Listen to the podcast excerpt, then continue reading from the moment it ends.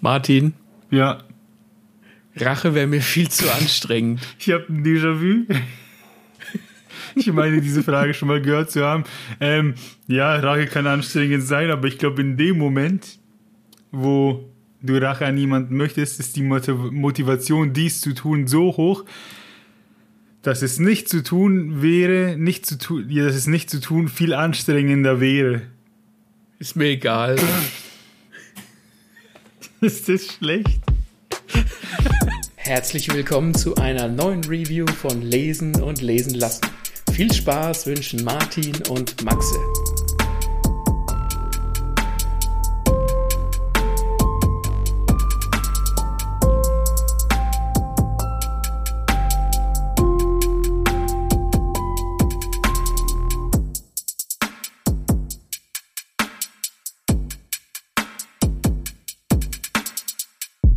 Rache, warum sprechen wir über Rache? Äh, Das, wieso wir übrigens äh, so in uns reingegiggelt gegiggelt haben, ist der Grund, dass wir diesen Anfang einmal wunderbar sauber eingesprochen haben. Dann habe ich aus Versehen die Aufnahme beendet und dann haben wir beide unsere Spur nicht gespeichert und mussten es nochmal nachspielen. und das war das Ergebnis. Ja, und die Leute denken immer, unsere Bits wären spontan.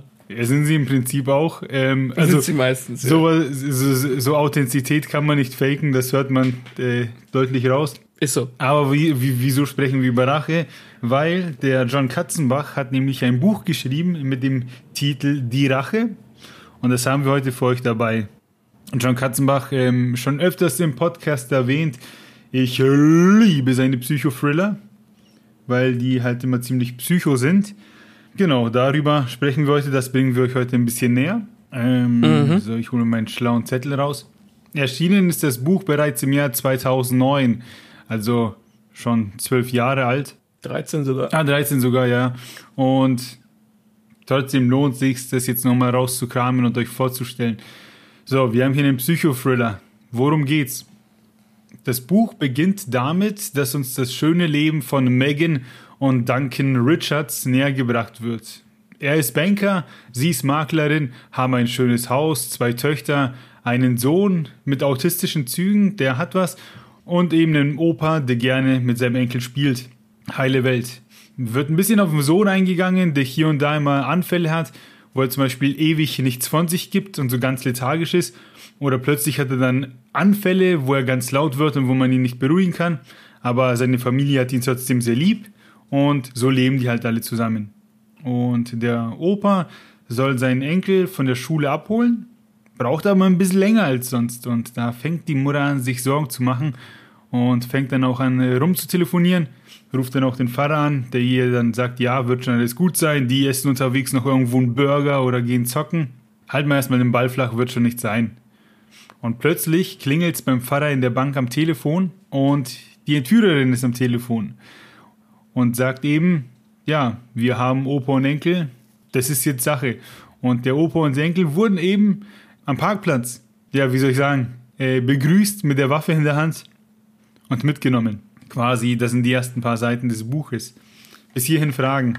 Nein, es ist ganz klar. Also der Opa und der Enkel wurden quasi entführt. Sehr gut. Also nicht sehr gut, dass die entführt Hab aufgepasst. Sehr gut. Hier gibt es einen Cut. Es kommt Zurückblende. Megan und Duncan waren nämlich während ihrer Studienzeit in einer radikalen Gruppe, waren halt ne, so typisch Studenten, Weltverbesserer, aber mit Waffen. Ähm, denn äh, die hatten so eine charismatische Anführerin, die einen Plan hatte. Und zwar wollte sie einen Geldtransporter bzw. eine Bank ausrauben und damit eben das Kapital schaffen, um die Gruppe größer werden zu lassen. Und da hat sie dann über Connections etc. Äh, richtig die fetten Women bekommen und eben diesen Plan geschmiedet. Und die Rolle von der, Monk, von der, von der Megan und dem Duncan war die, dass der Duncan, der war der Fluchtwagenfahrer und der stand halt in sicherer Entfernung und man wäre dann nach dem Überfall quasi, nach dem erfolgreichen Überfall bei ihm eingestiegen, losgefahren und irgendwann hätte man den, den Wagen gewechselt bei der Megan, um dann halt irgendwie zu entkommen. Plan steht, scheint alles relativ safe. Die Nachfrage, äh, was denn zu tun ist, wenn die Securities die Waffen ziehen, hat die äh, Chefin einfach damit beantwortet mit, keine Sorge, die zücken ihre Waffen nicht.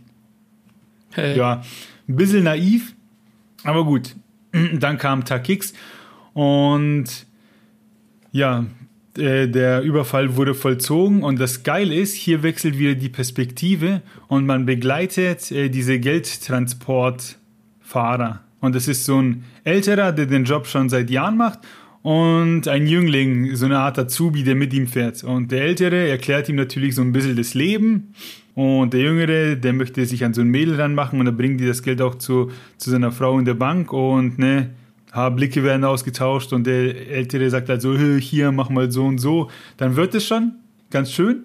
Und der Jüngere, der, der kriegt so Muffensausen. Der sagt, hey, lass uns bitte das Geld ins, in die Bank nach den Vorschriften bringen. Ähm, und dann sagt der Alte, ja, okay. Und dann klärt er ihn nochmal auf, wie das läuft. Du steigst aus, ich deck dich, ne, holst das Geld hinten raus. Wie man das halt scheinbar so macht, wenn man so einen Geldtransporter fährt. Hm. Und dann steigen die aus und der Ältere riecht sofort Lunte, weil hier kommt wieder der Faktor Mensch ins Spiel, äh, wieso solche Pläne scheitern. Der eine von denen, der beim Überfall mitmacht, hatte schon mal Dreck am Stecken. Und damals in seinem alten Job, ich glaube als Polizist, hat der den nämlich verhaftet oder gesehen. Mhm, und er wusste sofort, okay, hier ist was faul und da ist nichts mit keine Waffen am Start etc. Ähm, die hier, die, die, die, die Studenten machen sofort Fehler, da werden auch von denen die Waffen gezückt.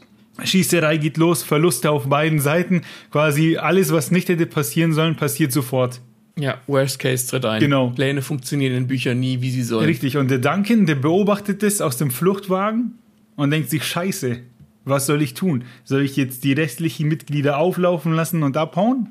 Ne, da rennen die, glaube ich, sogar auch in seine Richtung dann schon und wollen bei dem einsteigen.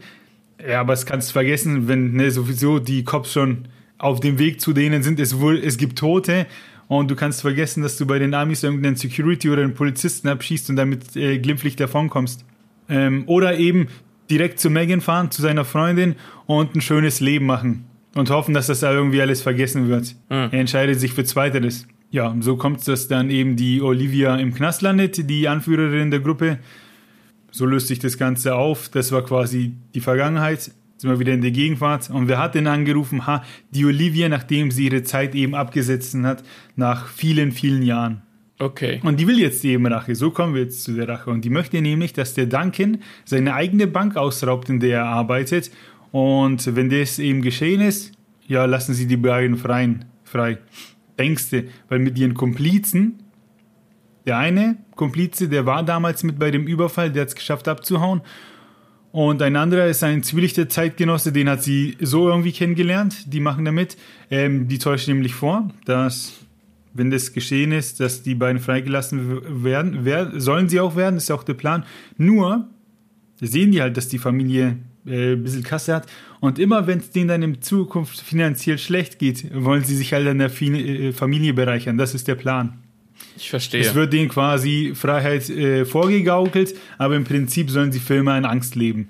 Ja. So. Ähm, das heißt, äh, gibt es da dann nur diese eine Blende, die du quasi als Vorgeschichte brauchst, um diese Olivia zu verstehen?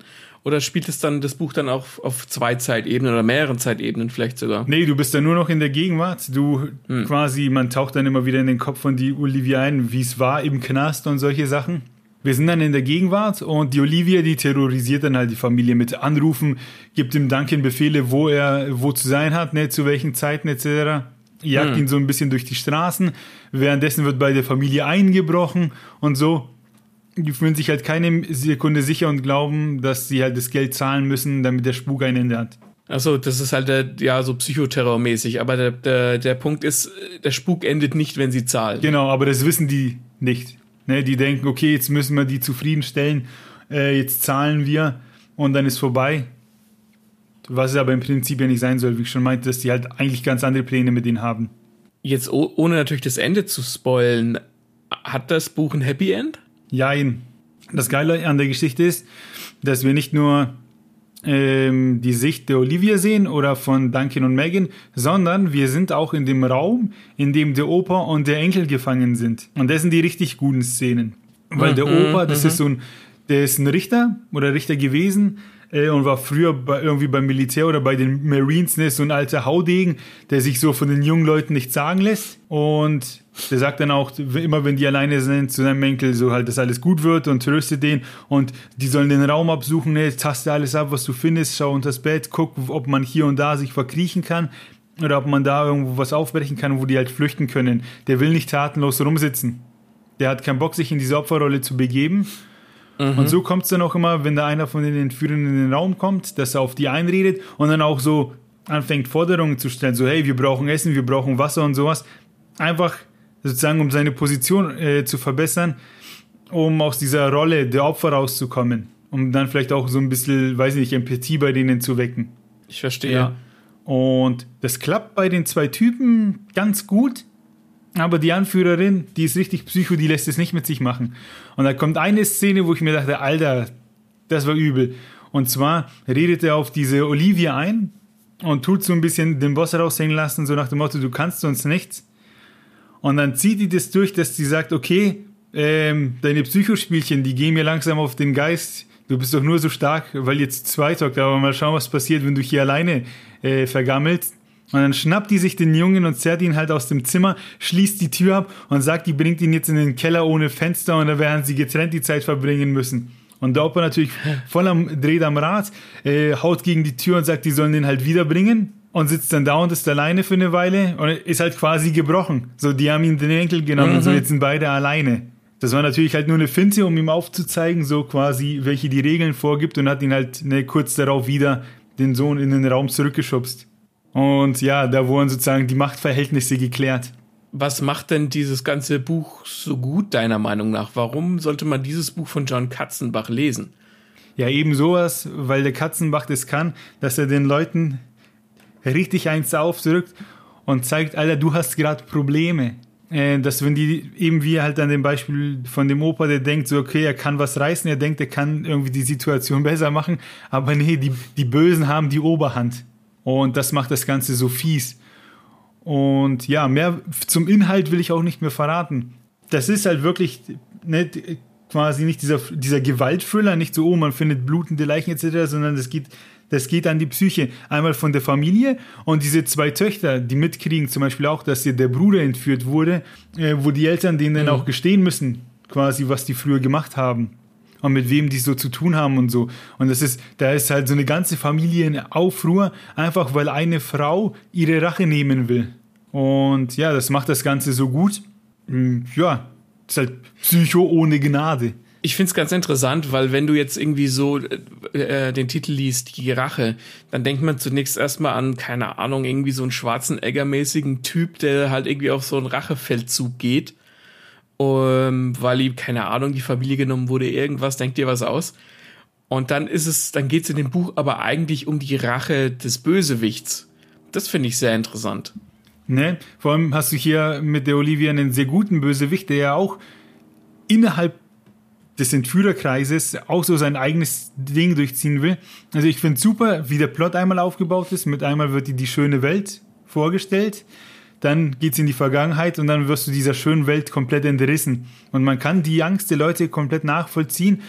Und diese zwei Typen, die sind auch interessiert äh, an der Olivia, so beide ein bisschen verliebt und die gaukelt beiden so ein bisschen eine Chance vor. Aber Hä? auch die will im Prinzip die beiden danach loswerden. Die will auch nur ihre Rache und die Kohle. Und schau, ihr seid für mich nur Hunde und Mittel zum Zweck. Und man schaut bei allen so ein bisschen in die Köpfe. Das ist ganz interessant. Also diese, das, das ist, ähm, soll ich sagen, ich mag so Figuren, die einen Plan haben, die einen Plan verfolgen, aber innerhalb dieses Planes haben sie quasi noch einen eigenen Plan, als würden sie quasi, in dem Fall ist die Olivia der Kopf der, der, der Bösen in Anführungszeichen, aber wenn du halt auch Figuren hast, die dann quasi ihre eigene Integrität hinterfragen und dann auf einmal ihr eigenes Ding durchziehen, obwohl du denkst, sie haben einen Plan. Und sie fährt ja da quasi zweigleisig, indem sie die Knete haben will und aber den Typen quasi vorgaukelt, dass da was geht, damit sie die loswerden kann. Verstehst? du? Das ist so, das gibt dem Ganzen nochmal eine extra Schicht. Ja. Ja, und äh, die alle drei von den Führern, die reden auch anders mit dem, mit den, äh, mit dem Opa und dem Enkel. Da merkst du halt richtig, ne, dass, dass da viele Persönlichkeiten am Start sind. Ja, das Ende, muss ich sagen, will ich jetzt nicht spoilern, ist okay, aber hat mich jetzt nicht von den Socken gerissen. Es gibt ein halbes Happy End, vielleicht teasert euch das ein bisschen.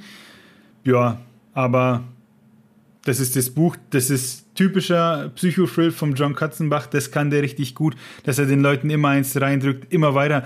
Ähm, die Geldübergabe zum Beispiel, die läuft auch nicht so, wir treffen uns an Punkt X und dann schmeißt du mit dem Koffer rüber, sondern die, die jagt ihn durch die ganze Stadt, sagt, du hast nur noch drei Minuten, um zur Tankstelle XY zu kommen, da musst du ans Telefon, ansonsten geht's denen halt an den Kragen. Und das sind halt mhm. so Zeiten und so, wo du als normaler Mensch die denkst, wie soll ich denn da hinkommen? Und dann äh, sagt sie, ja, geh da hin und geh da ans Telefon und dann lässt sie aber das Telefon auf der anderen Straßenseite klingeln und so. Ja. Also da werden, ja, klingt interessant. Da werden Psychospielchen getrieben. Ähm, das ist so, das, das, das liest man in einem Rutsch. Das hat, okay, in einem Rutsch ist vielleicht übertrieben, aber das hat äh, circa ein bisschen, ja, 505 Seiten, glaube ich, wenn ich das jetzt richtig scrolle. Nee, sind sogar 507. Ja, ist sozusagen an einem guten Wochenende ist das durch, da hast du deinen Spaß damit gehabt. Äh, guter Kinofilm im Kopf. Für Kino im Kopf bin ich hier. Sehr gut.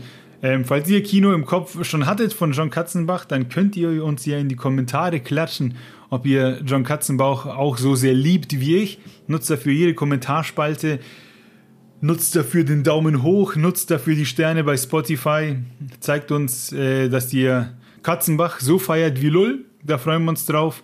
Und ansonsten hören wir uns beim nächsten Buch. Ciao, ciao. Ciao.